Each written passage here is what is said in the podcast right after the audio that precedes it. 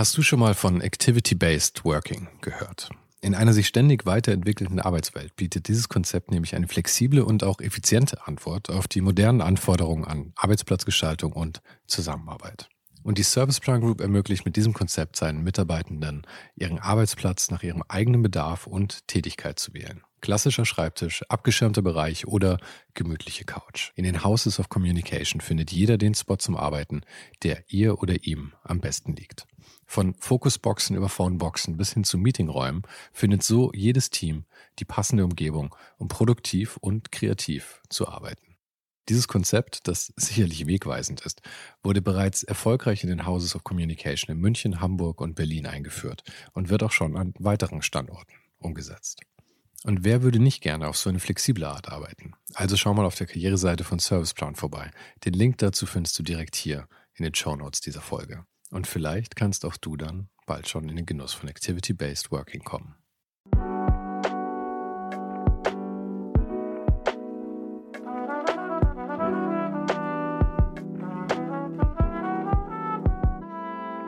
Hi, mein Name ist Sven Saro und du hörst ohne den Hype. Gespräche mit kreativen Menschen aus allen möglichen Bereichen und das eben ganz ohne den Hype, der sie sonst oft umgibt. Mein Gast heute ist Gian Tamti, Grafikdesigner aus Bochum. Bekannt ist er wahrscheinlich am meisten für seine Plakatgestaltung, Merch für Künstler wie Lauren Hill und einige von ihm selbst initiierte Projekte. Ich bin auf Jihan über Instagram aufmerksam geworden, genauso wie schon etwa 50.000 andere vor mir. Und das kommt nicht von ungefähr. Gian hat nämlich ganz schön dafür gehustelt, gesehen zu werden. Aber darüber haben wir uns auch noch im Detail unterhalten. Wir sprachen außerdem über Sitcoms, Selfcare, Heimatgefühl, darüber, wie man seinen Weg findet, wie man auf der Welle des Instagram-Algorithmus reitet, über das Alleine sein, darüber, dass auch Legenden noch kämpfen müssen, relevant zu bleiben und vieles mehr. Falls du den Podcast noch nicht abonniert hast, mach das jetzt gleich, damit du keine Folge mehr verpasst. Jede Woche ein Gespräch mit Menschen aus Design, Kunst, Fotografie und Kultur über ihr Leben und die Dinge, die sie gerade beschäftigen. Und dann gibt's auch noch den Sonntagsnewsletter, fünf Tipps ohne den Hype, immer drei Tipps von einem Gast oder einer Gästin und zwei von mir. Links zu all dem findest du wie immer direkt hier in der Beschreibung. Und jetzt wünsche ich dir viel Spaß mit Jihan Tabdi.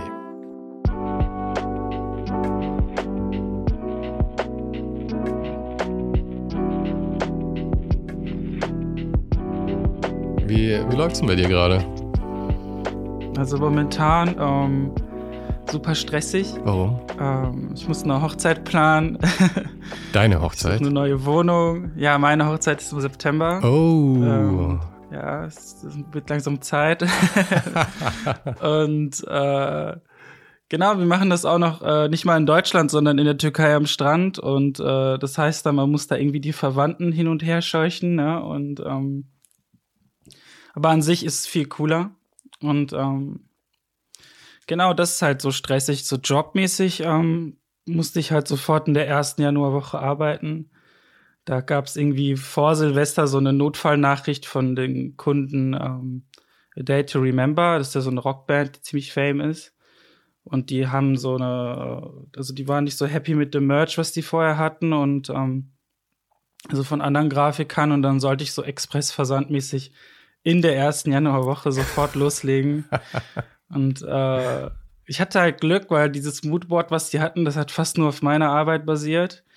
Und es war dann so ziemlich süß. Also ich habe meine Faker noch mal gefaked und äh, dann war das so richtig cool.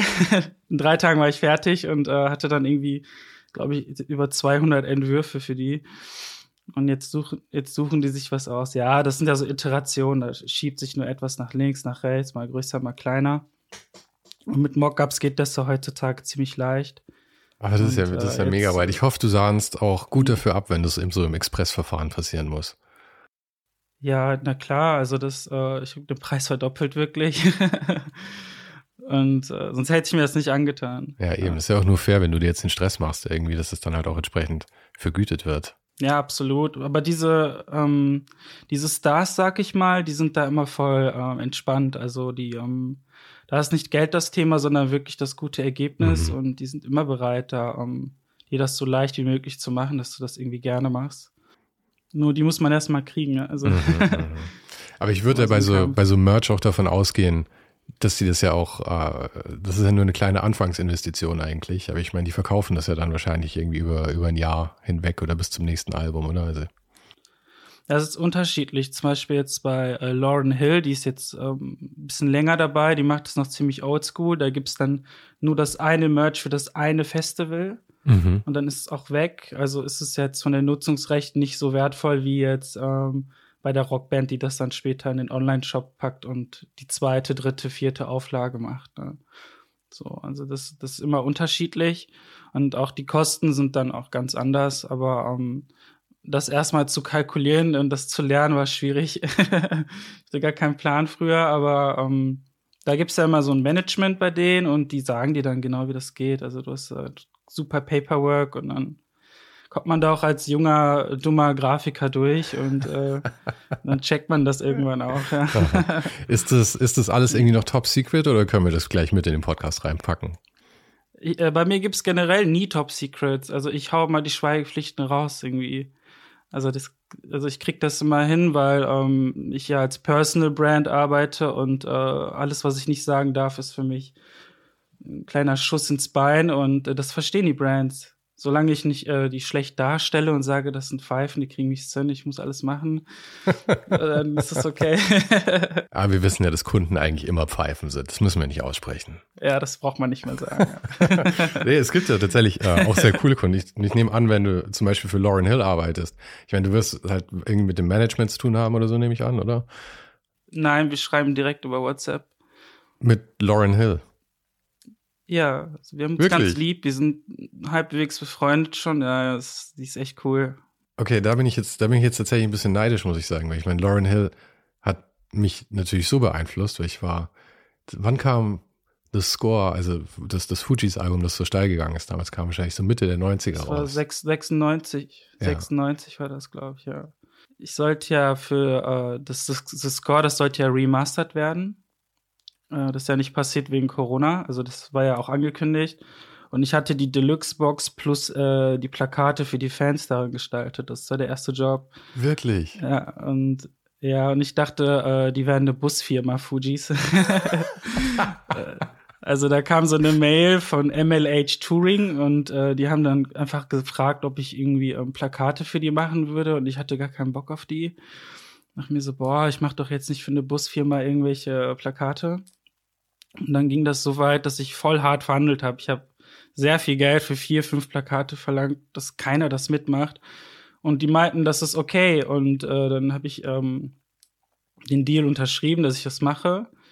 Und dann gab es eine WhatsApp, eine WhatsApp-Gruppe einfach. Und dann kriege ich eine Dropbox mit Kinderbildern von Wycliffe John und Lauren Hill und und dann habe ich so gefragt, so, ähm, hey, MLH, heißt das Miss Lauren Hill? Fragezeichen. Dann meinten die so, ja, und ich so, damn, I thought you fucking bus company. Und die haben sich schlapp gelacht.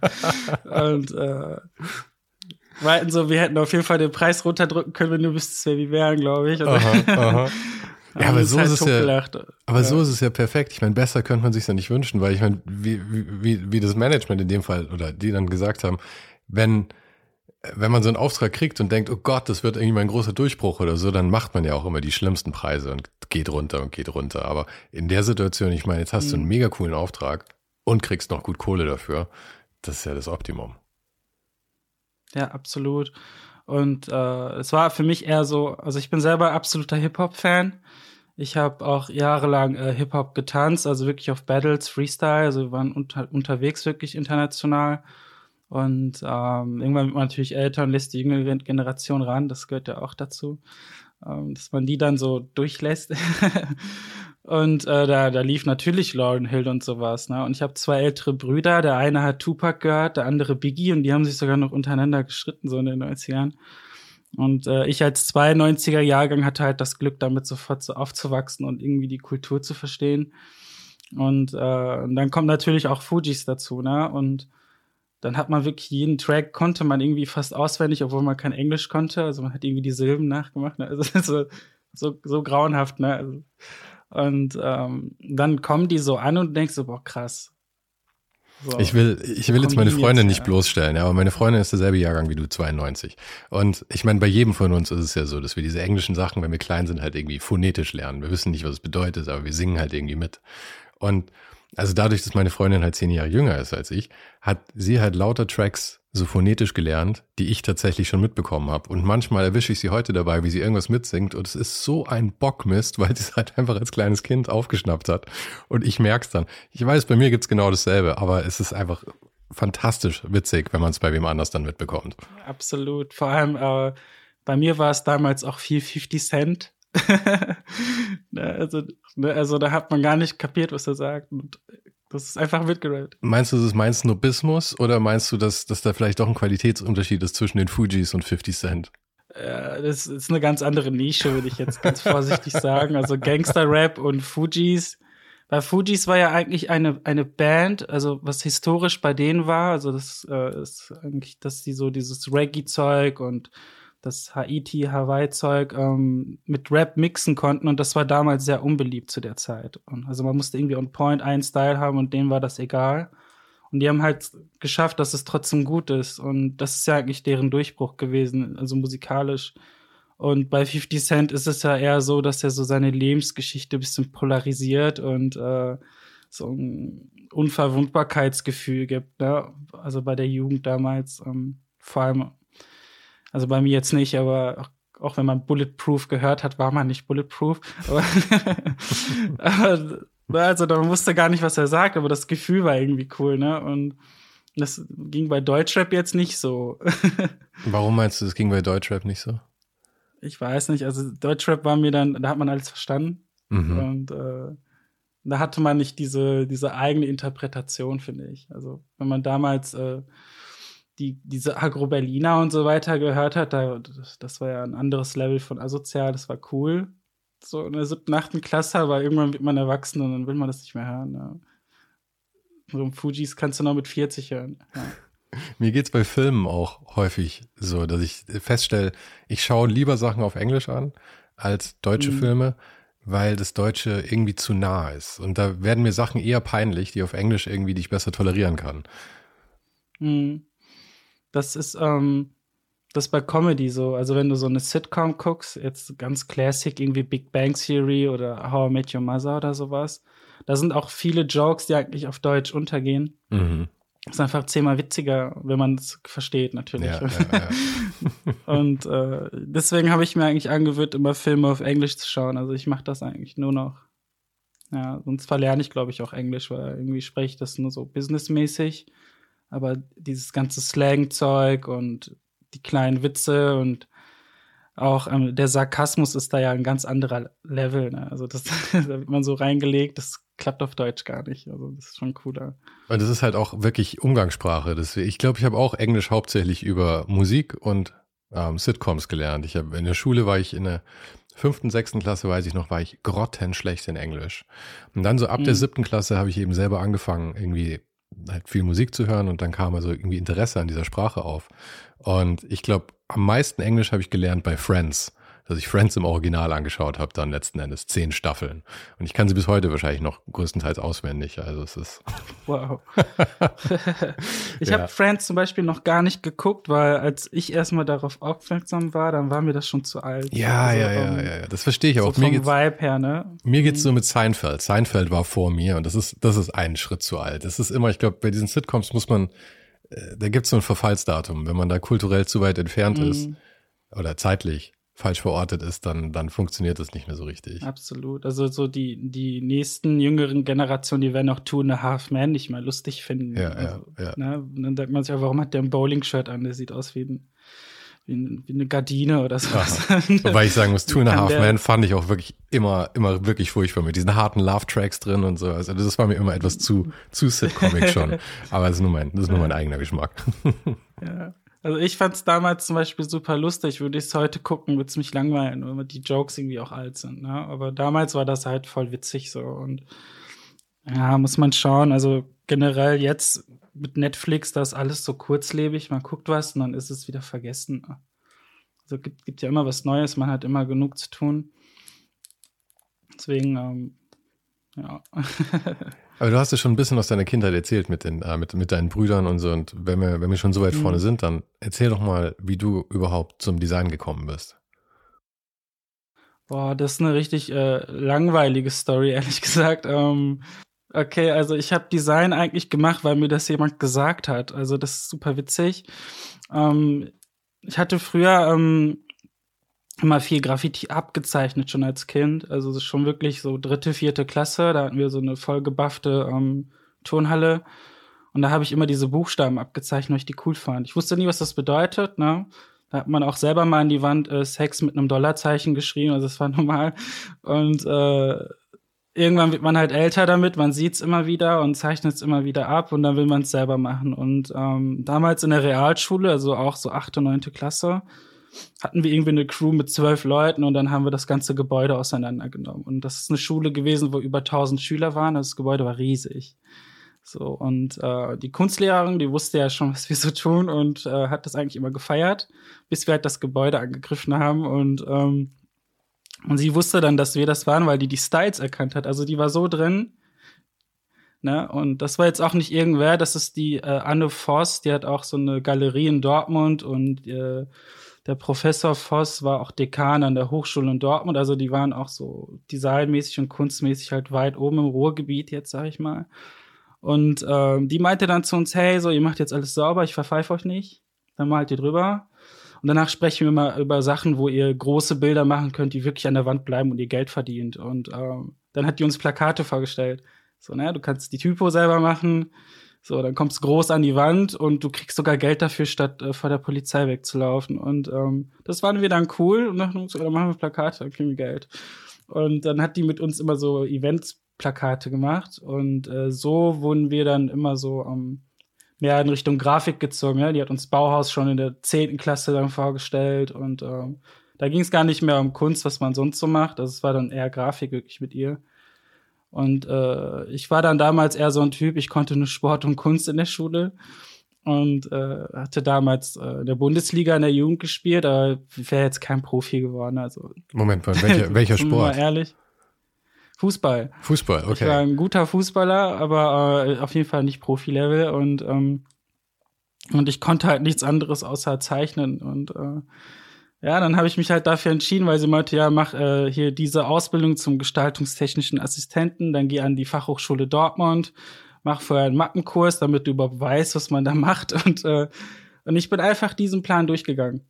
Also ohne nachzudenken, was es wirklich ist, einfach blind vertraut. Ich so, okay, ich mache das jetzt. Ich habe keine Ahnung, was ich machen soll. So, und äh, während der Ausbildung äh, hat mir das dann irgendwann angefangen, Spaß zu machen.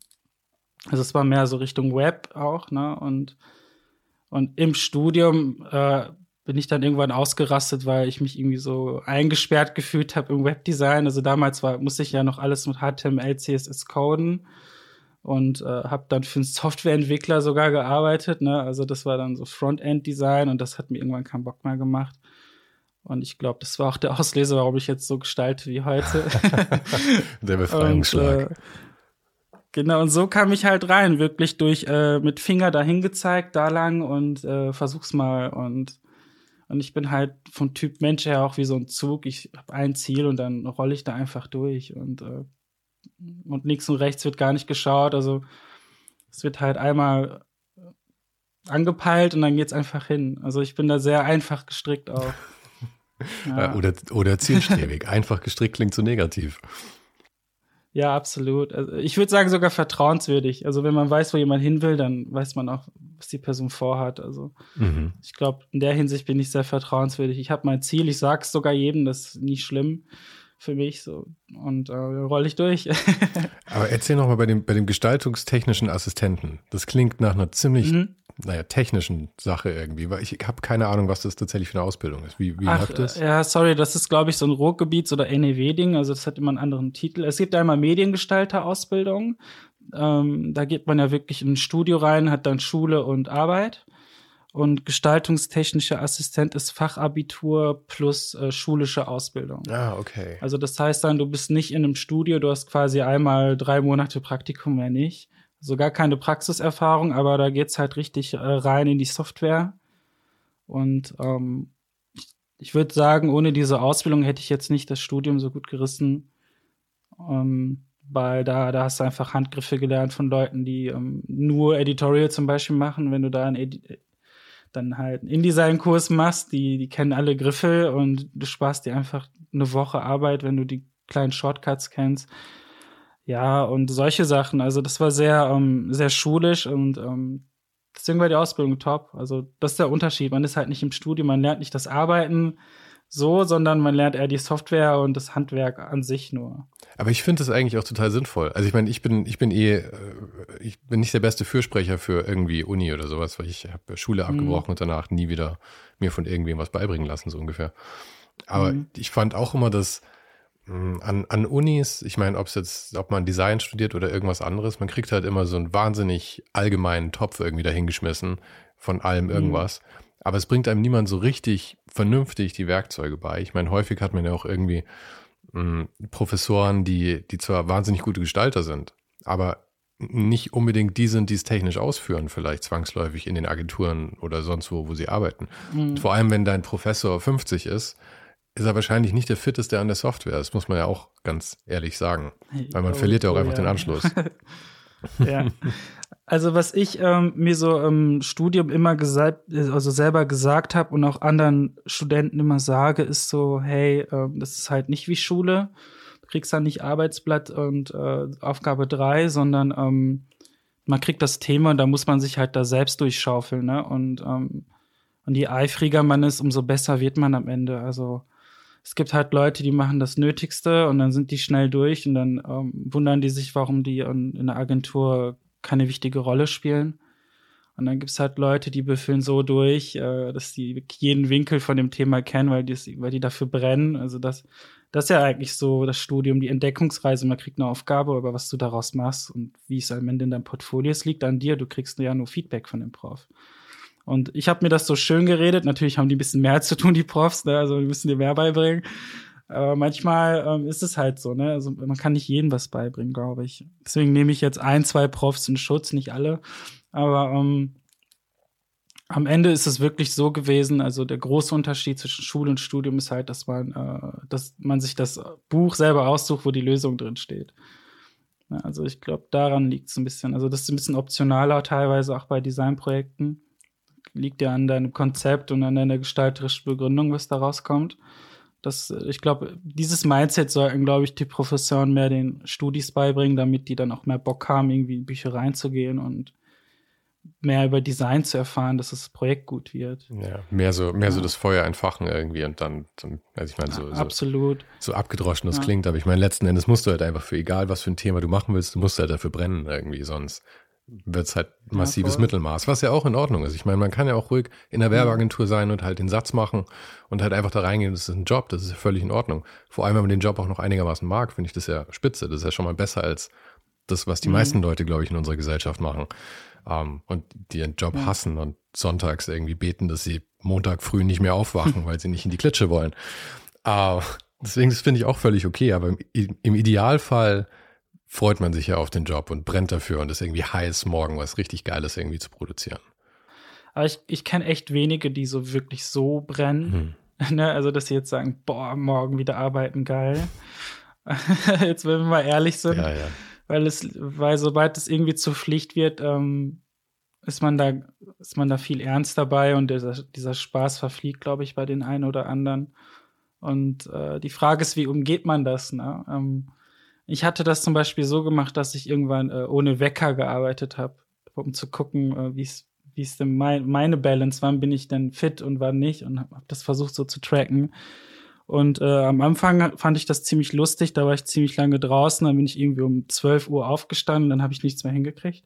Und dann dachte ich mir, okay, das ist nicht der Rhythmus. Und irgendwann hat sich das so eingependelt, dass ich dann am Ende doch um 9 Uhr am Rechner war. Aber ähm, da war es dann freiwillig. Und ähm, also das läuft immer noch so. Also ich stehe einfach ohne Wecker auf und dann geht's los. Und ich bin immer 9 Uhr am Start. Also das ist echt crazy. Und dieses Pflichtgefühl ist dann verflogen. Also ich habe mich eigentlich selbst ausgetrickst. Aber das ist ja auch äh, ein toller Luxus, wenn man den ähm, das so kennenlernen kann, weil ich hm. glaube, das ist immer so die, die Sache, die, die, die Leute, die nicht ähm, freiberuflich oder selbstständig arbeiten, sondern die halt irgendwo erscheinen müssen, da höre ich dann immer irgendwie, ah, du bist so diszipliniert, das ist unglaublich, ich könnte das nie und so. Ich denke, das ist halt, das ist halt uh, Bullshit. Du hast halt nur nie, du warst nie gezwungen, deinen eigenen Rhythmus eben so kennenzulernen, wie du das jetzt gerade gesagt hast. Weil klar, mhm. am Anfang denkt man irgendwie, oh geil, ausschlafen, nachts bis um zwei auf sein oder was weiß ich. Aber dann steht man eben um zwölf auf und stellt irgendwie fest, okay, dein acht Stunden Arbeitstag oder was auch immer dein Pensum ist, das du machen möchtest, ist halt einfach nicht mehr möglich, weil du abends um acht dann doch keinen Bock mehr hast, einfach noch vor dem Computer zu sitzen. Und mhm. ja, ich glaube auch alles, was gut ist für dich, ist meistens auch mit Arbeit verbunden. Also auch, auch, es kommt nichts leicht im Leben irgendwie. Ich meine, es kann dann leicht werden, wenn man diesen Rhythmus dann gefunden hat, kann es funktionieren und herrlich sein und man kann darin aufgehen.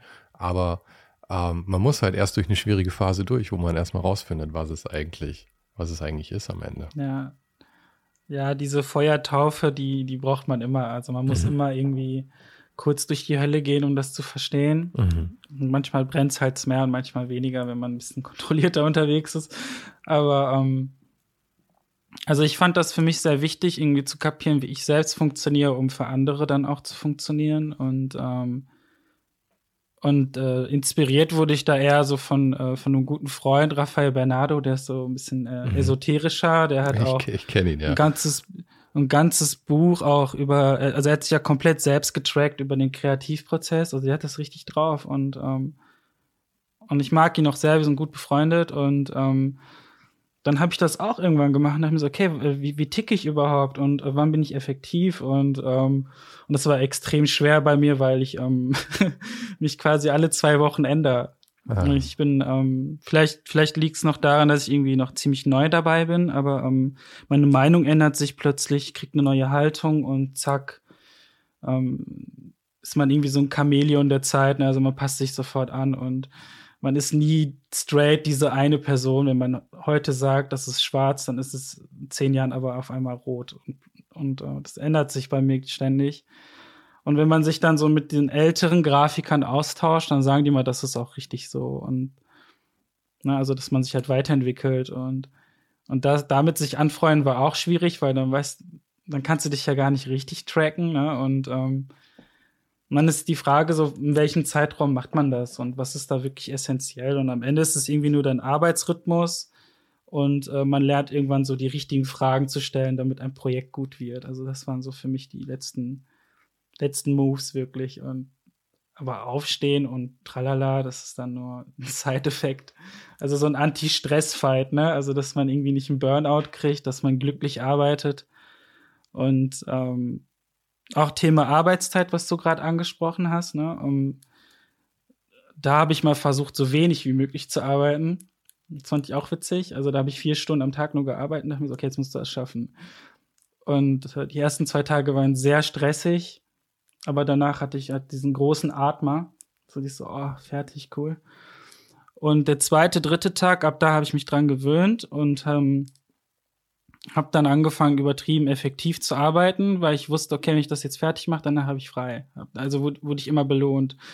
Und, äh, und das hat richtig Spaß gemacht. Also mittlerweile mache ich das sogar aus Versehen. Also ich, ich habe Deadlines, dann knall ich die Projekte durch, so gut es geht. Und ähm, die sind auch nicht immer zu weit um die Ecke gedacht, konzeptionell. Also es ist geradeaus, es passt auch zum Zeitgeist. Wenn man sich jetzt Social Media und so anschaut, hat keiner Lust, fünf Minuten auf ein Projekt zu schauen, bis er es kapiert und sagt, wow, genial. Man will es halt sofort verstehen und irgendwie ähm, hat sich das damit so ergeben und dann hatte ich bessere Projekte als vorher, weil die einfach klipp und klar waren. Und äh, wie früher halt Richtung Bauhaus, da war ja auch alles viel klarer. Na, also visuell auf keinen Fall, aber ähm, vom Mindset her geht's wieder zurück wegen der Schnelligkeit. Ne? Also Bauhaus war ja eher so, ähm, ja, ein gutes Logo muss man im Schnee pinkeln können. Ne? Also das war immer so der Satz, den wir damals hier im Ruhrgebiet gelernt haben. Bestimmt gibt's den noch einen schöner, aber bei uns sagt man das hier so. Ich kannte Logo den noch nicht. Man im Schnee. Ja, genau. Und äh, diese Haltung, also die kommt jetzt wieder zurück, weil man halt schnell kommunizieren muss. Und das heißt, man muss auch schnell alles umsetzen können, aber das muss trotzdem sehr hochwertig sein. Und das kann ja auch die nächste Falle wieder werden dann am Ende. Also, weil ich finde, das, was du da gesagt hast mit dem, ähm, du, du hast dann die vier Stunden gearbeitet und dann ähm, danach wurdest du auch belohnt.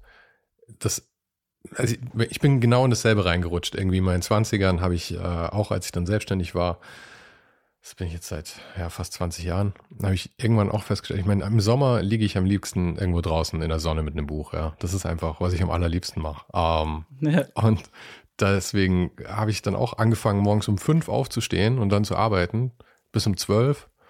Zwischendrin halt noch mhm. einkaufen gegangen, gefrühstückt und ab zwölf war einfach aus. Und eigentlich ja. mache ich das bis heute ähnlich. Im Sommer stehe ich früh auf, arbeite halt bis, bis das Zeug halt fertig ist und dann höre ich auf. Aber das Wichtige ist ja auch, dass man dann auch irgendwann aufhört, weil du könntest natürlich auch dann sagen, okay, in vier Stunden schaffe ich so viel, ich arbeite jetzt doch acht Stunden mit demselben Tempo und dann brennst du halt einfach nur komplett aus. Und das, glaube ich, ist heute auch so die Gefahr, weil halt wir hatten, wir sind ja irgendwie so von der Mentalität in, in so einen Effektivitätswahn auch gerutscht und mhm. anstatt irgendwann mal zu sagen, okay, jetzt reicht's auch, das ist einfach, ich muss nicht noch mehr produzieren. Ich bin eigentlich glücklich mit dem, was ich mache. Ähm, wird uns, glaube ich, immer beigebracht, dass es eigentlich immer zu wenig ist und dass wir immer noch mehr können und all die Sachen, die wir noch irgendwie ähm, offen liegen lassen. Und da für sich selber dann Grenzen zu ziehen, finde ich, mhm. ist eine der höchsten Künste, die man heutzutage wahrscheinlich lernen kann. Absolut, aber ich habe ich habe eigentlich, ähm, also ich kann nicht für alle sprechen, aber so mein Umfeld, sind äh, sehr, sehr viele Leute eigentlich mehr darauf fixiert, irgendwie ein gesundes Leben zu führen und eben nicht so viel zu leisten, dass man jetzt sagt, boah, ich krieg die dicksten Awards und äh, Privatjet oder sowas. Ne? Also, mhm.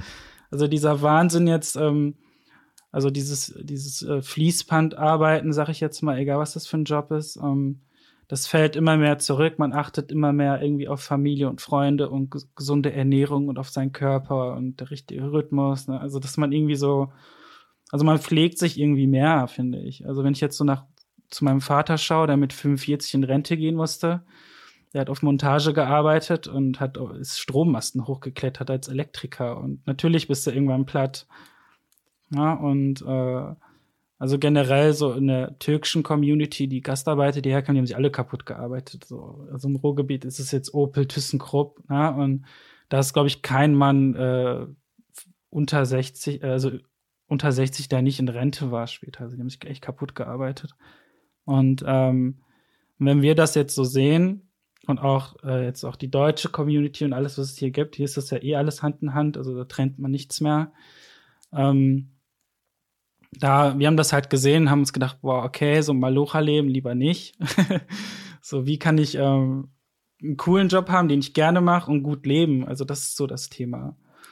Und ähm, jetzt als Designer für mich war es dann auch nicht anders. Also, ich habe hier keinen ähm, coolen Job gefunden in der Agentur, weil es nicht die geilsten gibt. Und äh, dann habe ich mich einfach selbstständig gemacht und ähm, mein Portfolio aufgebaut. Und jetzt kriege ich halt Jobs aus dem Ausland und so weiter, aber ich ziehe ja nicht weg. Also ich hätte auch für einen, für einen super geilen Job irgendwie nach Berlin gehen können, alles stehen und liegen lassen können und dann wäre ich halt einsam alleine für einen Job irgendwo und kein Bock. Also früher war das anscheinend cool, wenn man irgendwie weggeflogen ist. Also, also in meinem Umfeld sagt man dann so, boah, nee, willst du jetzt echt dahin ziehen und nur arbeiten?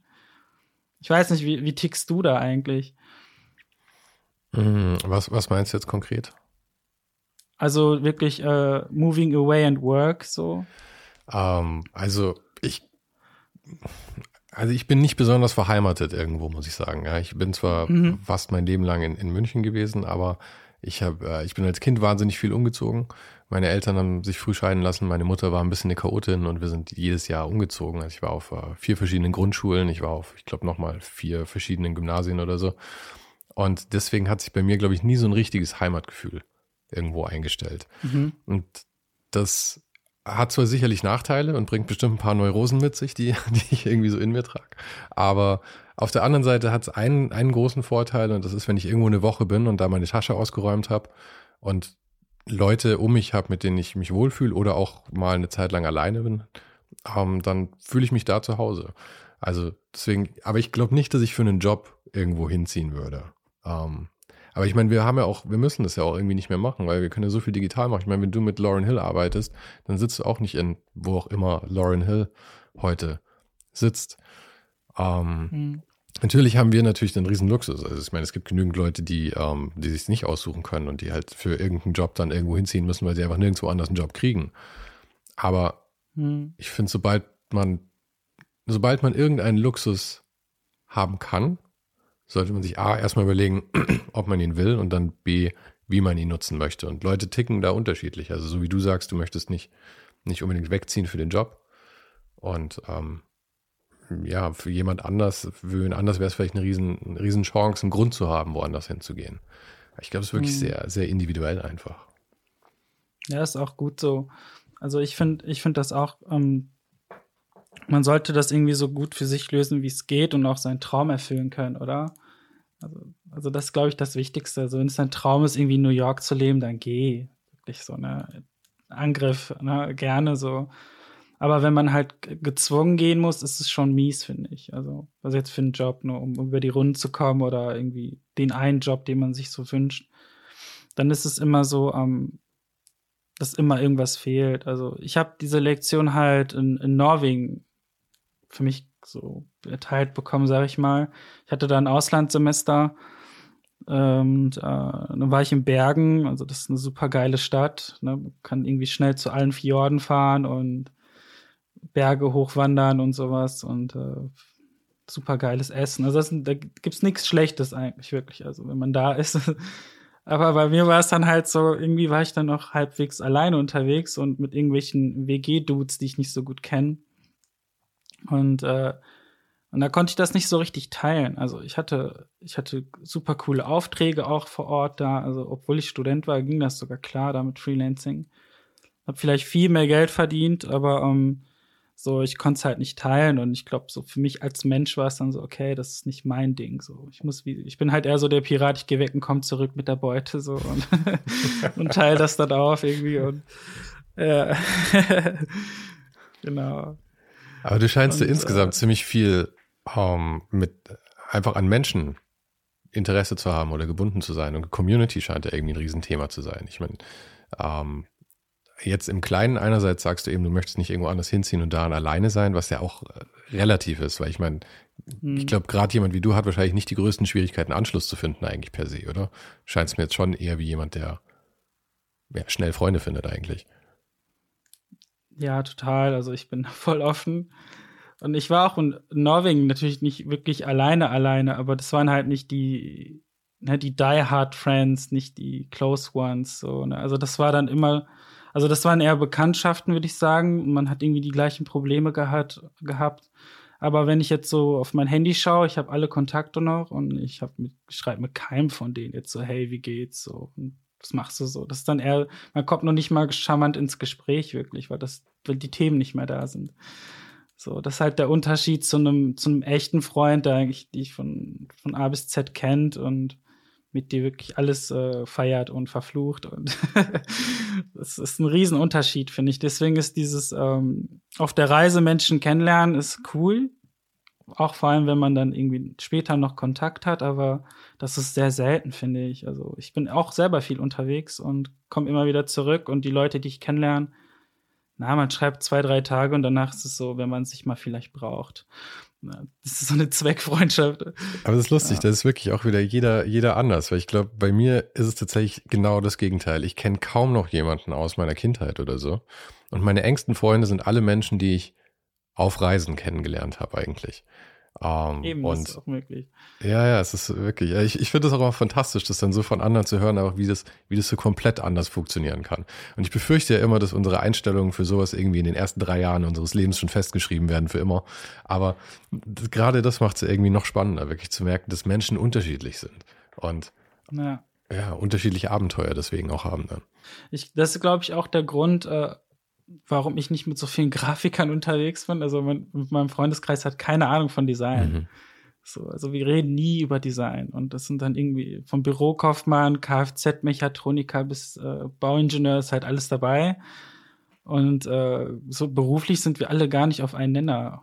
Also dann fallen diese Themen irgendwie weg und es ist viel stressfreier.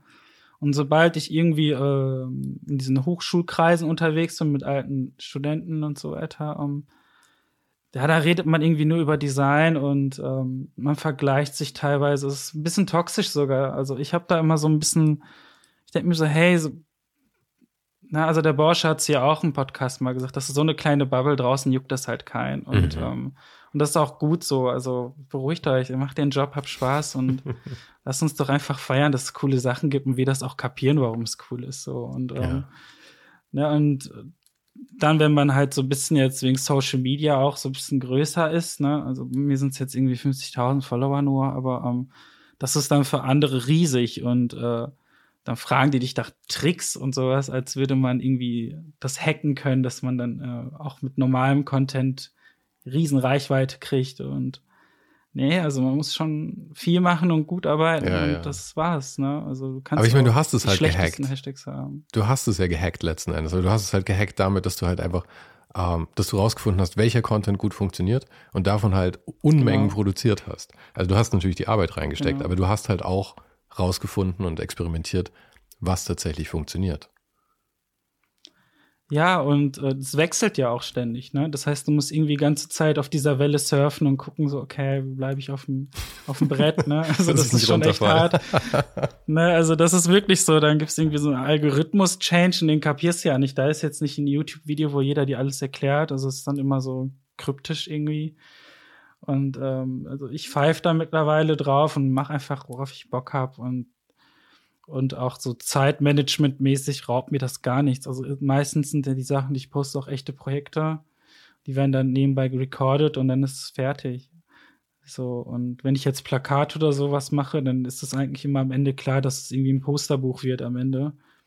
Und äh, dann mache ich das halt für das Buch wirklich, ne? Dass ich dann halt irgendwelche Styles ausprobiere und die ich dann auch später weiterverkaufen kann, wo ich den Kunden sagen kann, hey, das geht doch, guck. Und äh, wie so ein Tätowierer, der seine Mappe hat, ne? Also zeigt man so, was man so eigentlich noch kann. Also das geht auch so, ne? Und es gibt manchmal auch keine, keine anderen Designer, die du dann einfach im Moodboard packen kannst und sagst so, hey, die machen das. Man muss es halt irgendwie selber beweisen und dann ist halt Social Media plötzlich eigentlich ein super Tool, um Möglichkeiten aufzuweisen. Also das geht auch. Also entweder dreht man durch und denkt sich, boah, Mann, ich muss immer neuen Content machen ich irgendwie wahrgenommen werde oder man nutzt es wirklich eigentlich ähm, so, dass es dich eigentlich erweitert. Und ja, ja. Aber ich, ich meine, das, das herauszufinden jetzt, war so. Ja. Das hat sich jetzt ja so entwickelt am Ende. Aber äh, ich meine, du musstest mhm. das ja auch irgendwie rausfinden, oder? Aber ich meine, am Anfang hast du ja auch irgendwie, was war das, ein Poster am Tag, glaube ich, gemacht und so. Und dass dann am Ende daraus ein Posterbuch wird, ich meine, ich würde jetzt mal vermuten, dass du es das auch nicht von Anfang an äh, den Masterplan irgendwie für alles hattest, ja, sondern du wolltest halt irgendwie mal wahrscheinlich ausprobieren. Nee, ich, ich, ich nie, nee. ich habe einen Masterplan, das, nee, dafür bin ich bin lieber so Hier und Jetzt, aber äh, also mit den, äh, als ich Instagram wirklich angefangen habe, habe ich das eigentlich nur gemacht, um äh, um gesehen zu werden, wirklich. Ja? Also wie alle anderen auch. Ich bin da offen und ehrlich, wollte gesehen werden.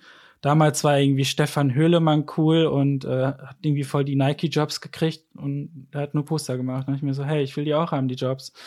Und ich versuch's mal. Und äh, dann lief das ziemlich gut, nur ähm, war ich ein bisschen äh, aggressiver unterwegs, sag ich mal. Ich habe meine Arbeit überall eingereicht. Also es hat nicht nur mit Instagram geklappt, sondern ich habe halt wirklich Türen angeklopft und gesagt, hey, hier bin ich. Und äh, dann wurde ich auch angemotzt, äh, dass ich Daten nicht vernünftig einreiche. Und dann wurde ich immer schlauer. Also irgendwann hat man ein richtiges Pressekit gehabt. Na, also man, man wurde immer besser in, in Kontaktmöglichkeiten und ähm, und da wurde ich dann irgendwann schlau. Da habe ich irgendwie gelernt, okay, wenn ich das jetzt so und so schreibe und die die Bilder schon mitliefer, dann hat diese Person, die diesen Beitrag vielleicht schreiben muss, fast nichts mehr zu tun oder will mich interviewen, weil ich interessant genug bin und zack, bist du drin. Und dann macht man das ein oder zweimal und dann kommen die sogar von alleine. Also das war halt mega. Also dann kam man halt quasi mit seiner Arbeit markiert auf, ein, auf einer großen Plattform halt an. Und dann ging das. Und ich habe ja komplett übertrieben. Ich habe irgendwie was bei Sargmeister eingereicht, dann habe ich äh, bei Ion Design und It's Nice That, also nur die großen. Und die Deutschen haben mich am Anfang alle nicht genommen. also ich musste quasi erst New York überzeugen, dass ich für Deutschland gut genug bin. Und äh, ich musste in Deutschland beweisen, dass ich gut genug für das Ruhrgebiet bin. Und ja, also das ging eigentlich von außen nach innen. Und äh, das, das war nicht nur Instagram, also es geht, das stimmt nicht so ganz. Also das war eigentlich mehr dieses, also dieser Wille, wirklich sich überall zu melden. Und ähm, ja, und dann wird man halt fleißig, ne? Und dann berichtet man darüber, dann hat man eine Story und dann folgt dir auch jemand, wenn du halt was mitgeben kannst. Und nicht einfach Artworks posten und die coolsten Hashtags haben und hoffen und beten, dass es klappt. Also das ist, das, also da sind Leute so geblendet. Also egal, wann ich irgendwie einen Vortrag gebe, fragen die mich immer nach irgendwelchen Tricks. Und äh, das ist ja viel mehr als das. Du musst dich ja branden wirklich. Und da mache ich mir halt immer sehr viel Sorgen bei der, bei den jüngeren Designern jetzt, die denken auch, das wäre Pflicht, viele Follower zu haben oder sowas. Einfach Schwachsinn.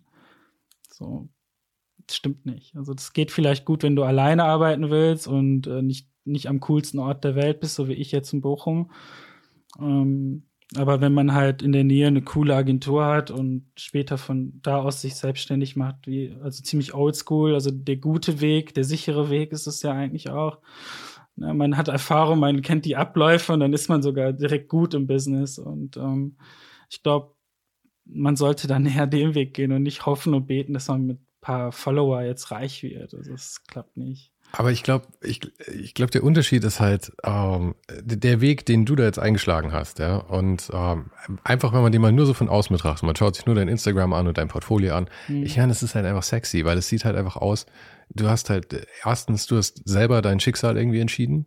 Du arbeitest mit äh, Leuten, mit denen du arbeiten willst, und dein Output ist irgendwie wahnsinnig viel und wahnsinnig gut, ja. Und das ist, glaube ich, halt einfach sexier als die Vorstellung, in einer Agentur zu sitzen und ein festes Gehalt zu kriegen und das war's halt irgendwie. Und deswegen glaube ich schon, dass da immer so ähm, viele, das ist halt so ein, so ein Rockstar-Dream irgendwie, oder? Ich meine, die, die mir geht's ja selber auch irgendwie so. Ich, ich, ich neige dazu, ein bisschen so die, die, die eigenständigen Leute etwas zu verherrlichen, glaube ich.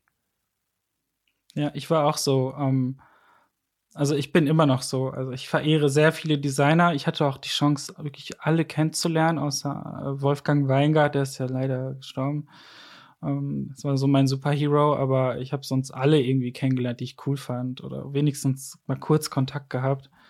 Und ähm, und äh, ich habe das immer äh, das Trikot anziehen genannt. Ne? Also, also ganz am Anfang, als ich gestaltet habe, habe ich quasi das Trikot angezogen. Also wenn man Fußball gespielt hat und Ronaldo war dein Lieblingsspieler, hat so sein Trikot, seine Schuhe, gleichen Torjubel, ne? Und, und dann konnte man irgendwann auch seine Moves und sonntags ein Spiel, hast du das irgendwie für deinen Verein genutzt und hast einen goldenen Moment gehabt. Und genauso habe ich das als Designer auch gemacht. Also ich habe dann Arbeiten nachgebaut ne, um diese Magic zu verstehen. So, das sind ja so kleine Handgriffe, die nicht, kann man nicht begründen. Das ist dann einfach nur so ein persönlicher Taste von der Person, dass man so bestimmte Kontraste hat. Und dann lernst du die ja, ne? Und, und äh, mich hat eher das interessiert statt die Karriere, weil, ähm, okay, komm, Weigert war cool, er hat gesagt, kein Bock mehr auf Helvetica, ich benutze jetzt was anderes und mach was Cooles. Carsten hatte keinen Bock auf Grids, auch super Kerl. So, aber ich finde auch die Leute, die die Grids erfunden haben, cool. Also das ist, na, also das ist ähm, was ganz anderes. Aber jetzt so dieses Leben, was diese Menschen führen, hat mich dann, also wenn ich jetzt mir so David Carson anschaue, der hat, der hat irgendwie ein cooles Haus und surft und ist super erfolgreich mit seinem in, Zeug. In, und, in Costa Rica lebt er, glaube ich, mittlerweile, oder? Kann es sein? Ich bin, ich bin da total verwirrt bei ihm. Auf jeden Fall hat der, glaube ich, mehrere Standorte. Ah, okay, okay, okay. Ja, ja Carsten war halt klingt, natürlich auch noch zu einer Zeit, wo man noch richtig, richtig Kohle damit verdienen konnte, muss man sagen. Also vielleicht hat er, hat er auch ein bisschen was weggeschäffelt. ja, der macht ja immer noch für McKellen was. Das ist ja so eine krasse Whisky-Marke irgendwie. Und für Porsche hat er einfach eine ganze Karosserie voll bearbeitet mit Grafikdesign. Äh, das ist schon, das sind schon coole Jobs, die man gerne hätte, oder? Aber du hast irgendwie, hast du, habe ich das Gefühl, zehn Jahre übersprungen, was deine Inspiration angeht, weil so Carson und, und sowas, das war halt irgendwie, als ich 18, 16, 18 war, war das, das waren meine großen Einflüsse irgendwie.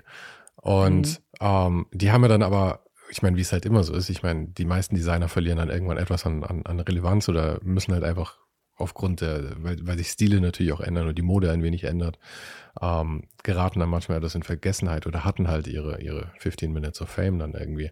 Mhm. Ähm, und ich hätte gedacht, dass bei dir die Einflüsse wahrscheinlich eigentlich ganz andere sind. Aber ist es, meinst du, es ist, weil, weil dir der Style gefällt oder waren die für dich tatsächlich so präsent zu der Zeit? ähm, die waren gar nicht präsent. Also ich habe, ähm, also ich bin echt rückwärts gelaufen. Also am Anfang war es war es dann so mit von Hickmann und so auch richtig wow. Also finde ich immer noch sehr toll. Ja, ich auch. Und äh, Götz Gramlich und sowas. Ne? Also diese ganzen Plakat Kings, sag ich jetzt einfach mal. Mhm. Also 100 beste Plakate, guckst du rein und freust dich eigentlich, wenn du die siehst. So, ne? Das ist wie so eine Playlist, so, da kommt der Lieblingssong. Mhm. So. Ja, und dann, genau, und äh, wenn man dann guckt, mit, mit, mit wem die was zu tun hatten und dann das immer so weiterverfolgt, dann endet man einfach bei diesen Menschen. Ne? Also dann, dann kennt man so die Wurzel für diesen Gedanken und ähm, dann landet man halt bei Carsten oder Wolfgang Weingart oder halt Brockmann oder was auch immer noch alles da ist. Mhm. Ich kann mir die Namen auch nicht alle merken, sorry. Du, ich auch Aber, nicht, keine um, ähm, Sorge. Ich, das ist, für mich ist es immer extrem peinlich, weil mit diesem Podcast gehen immer alle davon aus, dass ich alle parat habe und alle kennen. Und ähm, ja. ich lerne immer alle erst durch den Podcast kennen, stelle ich dann am Ende fest. Ja, ich glaube, am Ende ist es eher die Haltung, die geil ist und nicht, also, also die Haltung macht dich ja auch erfolgreich, finde ich. Wenn man so eine, so eine klare Linie fällt, fährt als Gestalter, also wenn man so, so bis gewisse Werte hat, sag ich mal, ne? das, was ein Projekt sein muss, also dieser Anspruch.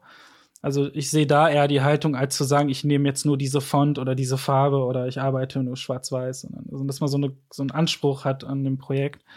Und das siehst du ja bei diesen Stars dann auch. Ne? Also man kann sich auf irgendwas verlassen, was man mag. Und ähm, und die haben dann halt auch die Kunden des, deswegen einfach. Und ähm, ich glaube nicht, dass man, dass die jeden zweiten Monat für Nike arbeiten und kurz 700.000 äh, Euro kriegen. Also das ist ja nicht der Fall.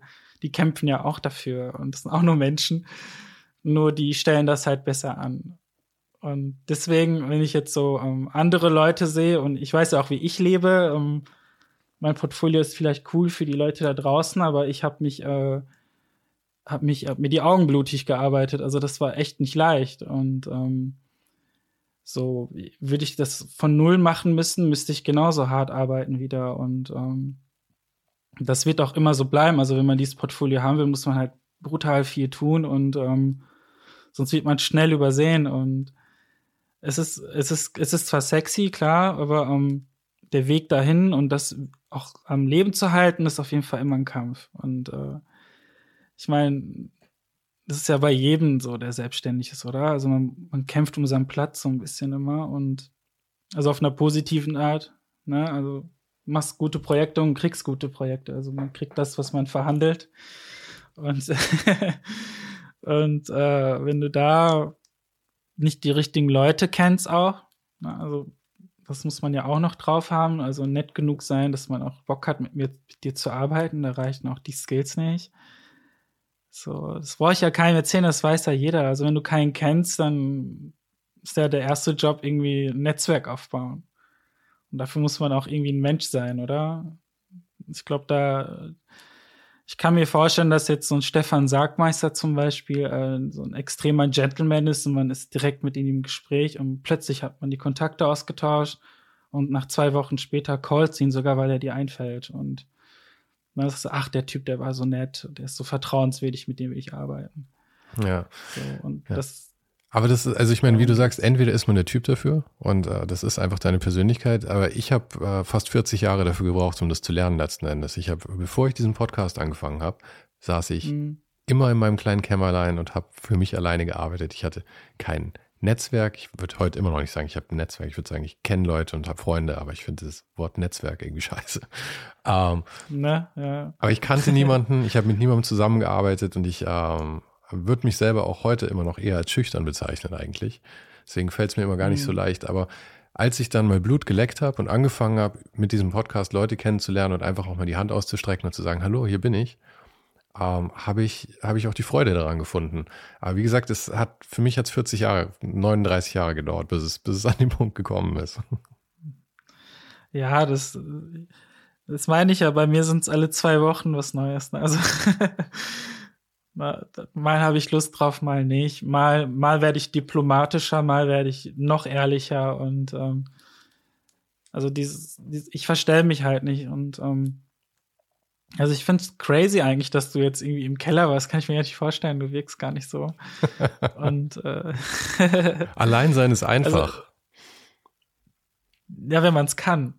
Das, also, das stimmt, ja. Das kann auch nicht jeder. Das muss man trainieren. Also ja, ja. es gibt ja dieses Zitat von äh, Leonardo DiCaprio, wenn man alleine in einem teuren Restaurant essen kann, dann schafft man alles. Na? Also du musst dir vorstellen, du gehst dahin, alles ist reserviert, du sagst, du willst einen Tisch für dich alleine. Dann bestellst du dir wirklich das beste, teuerste Essen, was locker zwei Leute essen können. Und dann schaffst du nicht mal alles und gehst einfach, als wäre es selbstverständlich. Und also mit der Haltung in die Welt gehen, also ich also alleine sein muss man können. Hm. Gehst du, gehst du gerne alleine essen? Kannst du alleine sein? Ich gehe täglich alleine raus. Also ich hatte am Anfang habe ich mich echt gefühlt, vielleicht denken die Leute, ich bin krank oder sowas. Aber ähm, jetzt, wenn ich ehrlich bin, äh, brauche ich das sogar. Also dieses dieses Resetten. Also ich resette quasi mitten am Tag. Ich gehe dann quasi raus in meiner Mittagspause, boah, Kopfhörer rein und dann laufe ich einfach los, äh, wo ich gerade hin will. Irgendwie so ein Teil der Gesellschaft sein und wieder zurück an den Rechner quasi. Und das musste ich echt üben. So, ich, am Anfang kam ich mir blöd vor, wenn ich irgendwo alleine saß und einen Kaffee getrunken habe. Beim zweiten Mal hast du ein Buch dabei gehabt, konntest aber nicht genug lesen und willst nicht mehr arbeiten. War nicht gut. Und dann irgendwann fängt man dann halt an, Leute kennenzulernen, weil man immer in bestimmte Locations geht und dann kommen ganz andere Gespräche und Möglichkeiten. Und jetzt habe ich so für mich gemerkt, so, ich brauche das, ich muss raus. So. Und ich werde auch kreativer sofort. Irgendjemand sagt was Blödes, das bringt mir eine neue Idee fürs Projekt. Und äh, also jetzt die Stadt hier, wo ich lebe, ist auch nicht groß. Ich habe sogar meine kleine Runde so, da gehe ich in bestimmte Stores rein, wo ich mittlerweile so die Inhaber und so kenne. Trink mal einen Kaffee, red über Gott und die Welt und dann kriegt man irgendwie deren Struggle auch mit und dann geht man wieder. also das ist schon geil. Also alleine, wenn man das kann, dann ist es cool. Also, aber muss man trainieren, finde ich. Also also sich dran gewöhnen, so wie du halt aus dem Keller raus musstest, um Leute zu kontaktieren. ist genau andersrum, ja. es ist genauso hart. Ich finde es cool, wir sind so gerade Yin und Yang. Ja. und äh, deswegen, also, boah, alleine sein kann nicht jeder. Ich kenne da viele Menschen, die würden durchdrehen. Ich gehe doch nicht alleine raus, ich mach das doch nicht und so. Ja, gibt's viele. Du hast ja, äh, also ich meine, dadurch, dass du mit so vielen Leuten zu tun hast, da, darauf basiert deine Karriere ja auch zu einem gewissen Grad. Und äh, eine von den Sachen, die, glaube ich, auch nur deswegen gut funktioniert, weil du eben ähm, kein Problem damit hast, ähm, nach, nach, nach Leuten, äh, nach Leuten zu suchen und Kontakt mit Leuten aufzunehmen, ist ja auch der, die, die Kickstarter-Sachen, die du gemacht hast, oder? Ja, also ich habe ähm, also als ich äh, mit Instagram angefangen habe, also das war kein Masterplan, sage ich jetzt schon mal, ähm, da habe ich das total ernst genommen, ähm, immer den Leuten zurückzuschreiben. So, egal wie weird die Nachricht war, egal wie, ob es ein Liebesbrief oder sowas, ich habe alles bekommen. Hast du Liebesbriefe ähm, bekommen? Ja. ich mir so dachte, hä, aber die waren, glaube ich, nicht ernst gemeint. Also, äh, so, so, toll bin ich ja jetzt nicht, aber ja, wer weiß, wer weiß.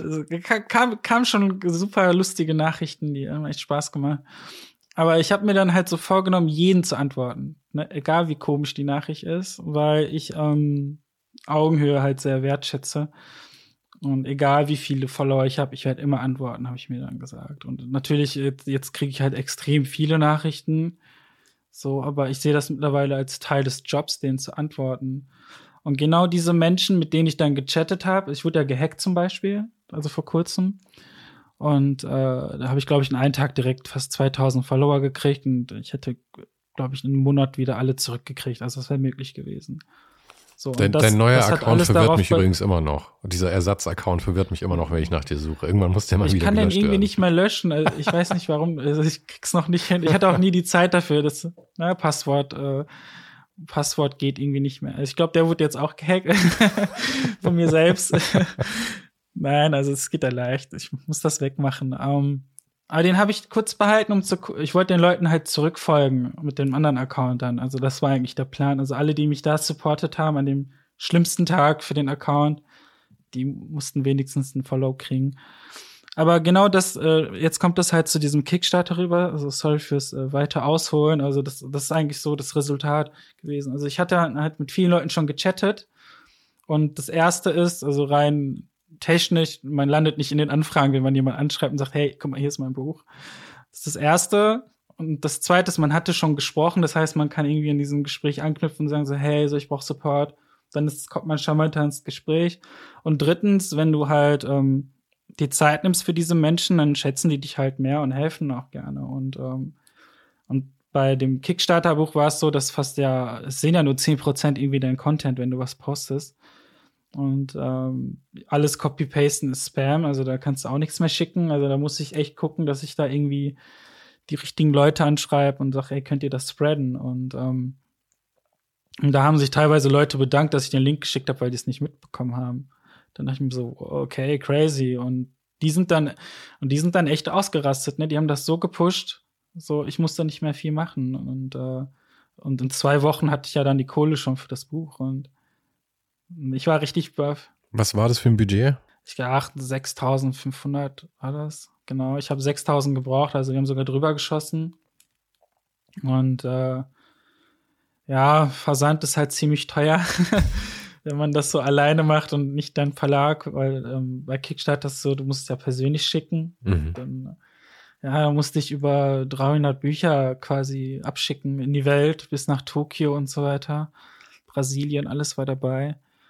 Und äh, ich werde nie vergessen, die, äh, der Typ aus Tokio, ich habe ihn geschrieben, meinte so, willst du ernsthaft alles haben? Und der hat wirklich so eine riesen Bestellung gemacht, fünf Plakate, Buch und Tote Bag.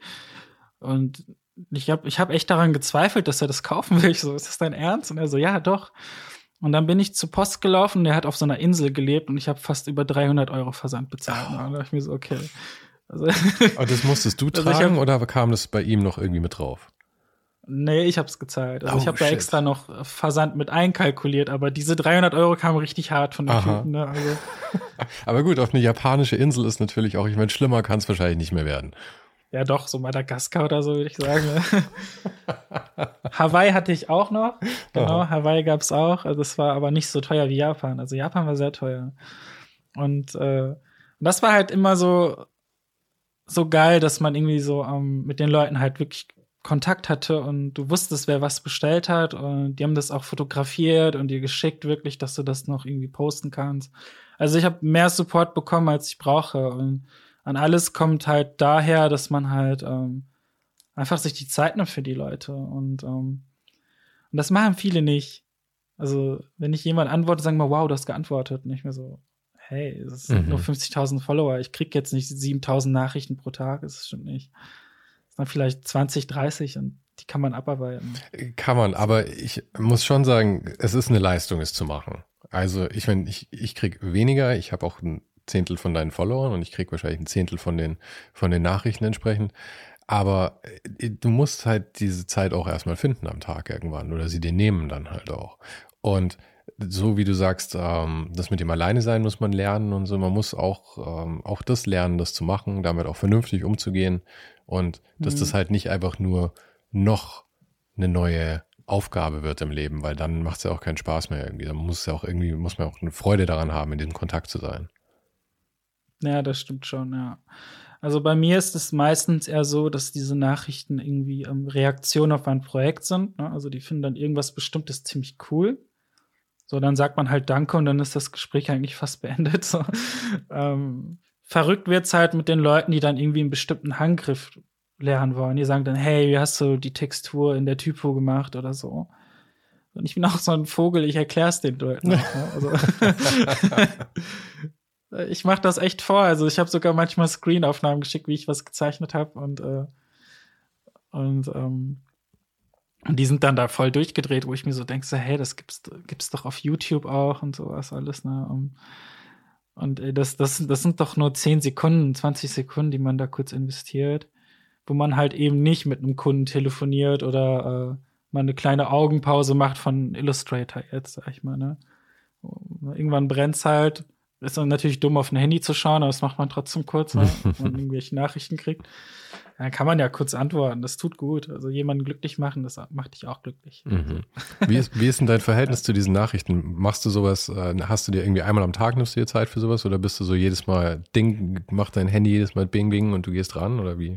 Wie läuft es bei dir? Also ich habe die Benachrichtigung äh, ausgeschaltet. Ähm, also ich sehe nicht, was mir jemand schreibt, nur wenn ich online gehe. Und äh, meistens äh, gucke ich einfach so zwischendurch rein. Und das sind dann auch immer nur zwei, drei Nachrichten. Also ich habe so einen guten Rhythmus, dass mich das gar nicht, ähm, also es fühlt sich nicht nach Arbeit an. Ich antworte kurz und fertig. Also es ist jetzt nicht so, ähm, dass ich da wirklich sage, okay, jetzt muss ich diesen 15 Leuten sofort antworten.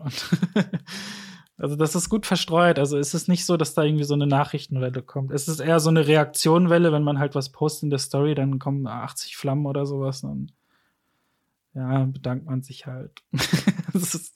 Es geht schnell. Copy-Paste, thank you. Ja. Hast du jetzt gerade irgendwelche äh, Projekte wie diese Kickstarter oder Magazine oder Bücher oder sowas, in denen du arbeitest, wo du schon drüber reden kannst? Also ich kann über alles reden. Ähm, Zurzeit äh, arbeite ich jetzt an Breakout 2. Das wird ein neues Posterbuch. Aber das wird auf jeden Fall cooler sein. Also ich habe diesmal Kulabus auch mit drin, was vorher nicht der Fall war. Da war es so, so eine Solo-Show. Mhm. Jetzt habe ich, ähm, ich mache gerade ein Plakat mit äh, Chris Andrew Small aus äh, Melbourne. Der hat da so, die, so mit Adidas und sowas cooles Zeug gemacht und so. Vielleicht kennen ihn ein paar, das sehr bunte Arbeiten. Äh, sehr, sehr relevant auch ähm, in den USA und äh, in Australien. Und der hat ja so einen Stil, der gar nicht zu mir passt und hat das richtig Bock gemacht, mit denen zu arbeiten. Genau, also das ist, äh, das ist gerade da. Also die Plakate werden auch alle vorher gepostet, die im Buch sind. Also man weiß, was man bekommt. Ähm, aber das spoilert trotzdem nicht, weil ein Buch ein anderes Gefühl hat. Ansonsten, ähm, boah, dies Jahr ist viel Fashion. Also da habe ich jetzt, um, da weiß ich aber noch nicht, welche Brands kommen. Also da kam ich quasi an so eine Agentur an, die darf ich jetzt aber nicht nennen. Mhm. und die äh, ähm, kümmern sich um mehrere Brands und ähm, die wollen halt, dass ich jetzt da irgendwie so grafisch aufräume. Also da habe ich so eine Riesenverantwortung gekriegt. Und äh, ich weiß da nicht, also die, das sind wirklich zwölf Brands, die man da jetzt retten muss irgendwie. Fashion Brands. Also das wirklich Fashion Brands, ja. Aber nicht so groß, also, also jetzt äh, Calvin Klein und so weiter ist es jetzt nicht, die ich retten muss. Die sind ja gerettet. Endlich keine Unterhosenfirma mehr. ähm, das habe ich denen aber auch ins Gesicht gesagt. Wir verstehen uns. Also Calvin Klein ist echt cool. Also die, da darf man ehrlich sein. Aber ähm, diese neuen Brands, ich weiß nicht, was da kommt. Ähm, also das sind, das ist eigentlich so das, das Traumprojekt, das hat gerade dieses Buch fertig machen. Ähm, ich habe meinen Bachelor fertig, also ich bin irgendwie im 18. Semester noch. Gratulation. Ich einfach nicht geschafft. Ich habe das einfach immer noch nicht fertig. Also das Buch liegt auch gerade neben mir. Also das ist ein super krasses Projekt geworden. Also das kann ich auch kurz erzählen. Also kurz und knapp gesagt. Ähm, es gibt ja diese Text-to-Image-KIs. Ja, also heute gibt's ja DALI und Midjourney, aber damals, äh, also das ist ja schon über ein Jahr her eigentlich ähm, gab es das noch nicht und wir hatten das äh, custom gemacht äh, mit dem KI-Code, dass äh, nur Google ähm, Wort- und Bildpaarungen genommen wurden für die KIs. Also nur in Google ist das Ding dann reingegangen, hat dann gelernt und Iteration erstellt und ein mhm. Bild gemacht. Und das habe ich mit Blinden gemacht. Also mit drei blinden Frauen. Die durften endlich Kunst machen quasi. Also die haben, die haben ja noch nie gesehen und ähm, und wissen auch nicht, was sie da äh, überhaupt als Bild darstellen sollen. Das war dann echt ein lustiges Projekt, weil ähm, die hatten dann gar keine Wörter zum Eingeben und dann musste man die neu interviewen. Mhm. Und dann hatten die 2D-Bilder, die sie nicht sehen können natürlich. Und dann wurde es eine 3D-Skulptur am Ende, die die abtasten mussten. Ach, wild. Und dann war diese, und dann war die Forschungsfrage wirklich, ähm, so, ist das noch dein Artwork? Und ähm, also von den dreien haben zwei Ja gesagt, eine Nein, also richtig perfekt für den Ausblick am Ende auch und für die Zusammenfassung. Aber ähm, also da war das voll interessant, so in diese Welt der Blinden einzutauchen und ähm, und das Thema äh, Einfluss von anderen Menschen auf dein Leben so ist, ist ja sehr groß. Die wissen nicht, wann Obst frisch ist. Die wissen nicht, ob die schöne Möbel haben. Die müssen immer jemandem vertrauen. Und ähm, auch bei der Wohnungseinrichtung, dass das halt nicht blöd aussieht für andere Menschen, die kommen, die sehen. Also darauf achten die auch. Und am Ende ist es klar, dass dann auch so ein Projekt, wo halt äh, Leute mithelfen und was für die ändern, ähm, voll in Ordnung ist, weil der Grundgedanke von deren Seite kommt. Und das ist das Projekt geworden. Also das war dann, das äh, wird jetzt dieses Jahr rauskommen, das Buch. Es wird nicht verkauft. Es ist reines Studentenprojekt. Also da bin ich auch richtig glücklich drüber, dass man einmal keinen Stress hat und das einfach nur cool abfotografiert und darstellt. Und äh, ist auch nicht bezahlbar. Also, das ist so ein 27 mal 27 Buch mit Blindprägungen, alles handgebunden. Also, das ist echt, mache ich nie wieder. Also, das ist viel zu anstrengend. Ähm, genau, also das kommt. Es ist viel Editorial irgendwie. Ähm, viel Print, so digital. Äh, machen wir noch so ein NFT-Projekt bald. Da bin ich irgendwie reingerutscht, obwohl ich keine Ahnung davon habe. Also da, muss, da lerne ich noch alles. Und äh, dann hoffen wir mal, dass das Projekt irgendwie erfolgreich wird. Aber das ist schon cool. Also das ist jetzt für mich so äh, Metaverse und so weiter. Das, da kenne ich mich echt nicht aus. Und irgendwie redet jeder davon mit irgendwelchen Fachbegriffen. Und ich verstehe dann niemanden. Und, ähm, und dieser Spruch, dass wenn jemand alles sehr kompliziert erklärt, hat er selber keine Ahnung. Also das stimmt ja für mich auch. Und solange das irgendwie so kompliziert klingt, ist es eben nicht so, dass da jemand ein Experte ist, dass das Idioten sicher erklärt wird, oder? Also, das sind so die neuen Sachen, ne? Also, mehr nicht erstmal. ja, ich bin mega gespannt, was da alles draus wird. Und ähm, ich mhm. bin mir ziemlich sicher, dass das nicht das letzte Mal ist, dass wir gesprochen haben werden. Hoffentlich nicht. Immer cool mit dir, ja.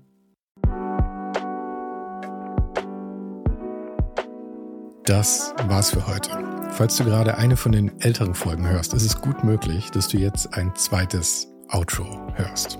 Lass dich aber nicht von mir verwirren. Ich bin gerade dabei, ein paar Änderungen zu machen und dafür muss ich 150 Folgen neu schneiden und nochmal uploaden. Du kannst dir wahrscheinlich vorstellen, dass das ein kleines bisschen dauert.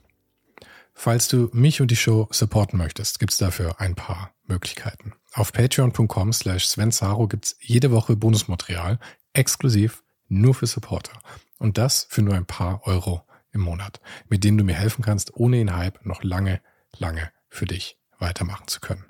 Es hilft natürlich auch immens, wenn die Show wächst und dazu kannst du deinen Teil beitragen, indem du deinen Kollegen und Kolleginnen davon erzählst. Freunde, Familie, du weißt am besten, für wen das noch was sein könnte. Und zu guter Letzt, falls du es noch nicht gemacht hast, bewerte die Show jetzt gleich mit fünf Sternen in deiner Podcast-App. Im Newsletter gibt's übrigens jede Woche völlig kostenlos inspirierende Tipps von meinen Gästen und mir. Den kannst du auf uninhype.substack.com abonnieren. Und alle Links findest du, wie immer, direkt auch hier in der Beschreibung und natürlich auf ohnedenhype.com. Im Archiv gibt's noch eine Unmenge anderer Gespräche. Unter anderem waren schon mit dabei Stefan Sagmeister, Mirko Borsche, Paula Schör, Mike Miri, Jeremy Format, Jonas Lindström, Mathilde Mutant, Olaf Heine, Eike König, Erich Spiegermann und, und, und. Scrolle einfach mal durch. Wir sind bei über 150 Folgen, wie gesagt. Und um ehrlich zu sein, kann ich selber kaum fassen, dass ich das Glück hatte, mit so vielen inspirierenden Menschen sprechen zu dürfen. Vielen Dank an Dominik Huber und Marc Capella von Moiré. Von denen stammt nämlich die neue Hausschrift der Show und die heißt GT Pressura. GT steht übrigens für Grilly Type, über die die Schrift zu mir kam. Und auch nochmal vielen Dank an Tobias Rechsteiner fürs Vermitteln. Der größte Dank geht aber natürlich an dich fürs Einschalten fürs Zuhören und für deinen Support. Und wir hören uns dann hoffentlich nächste Woche wieder.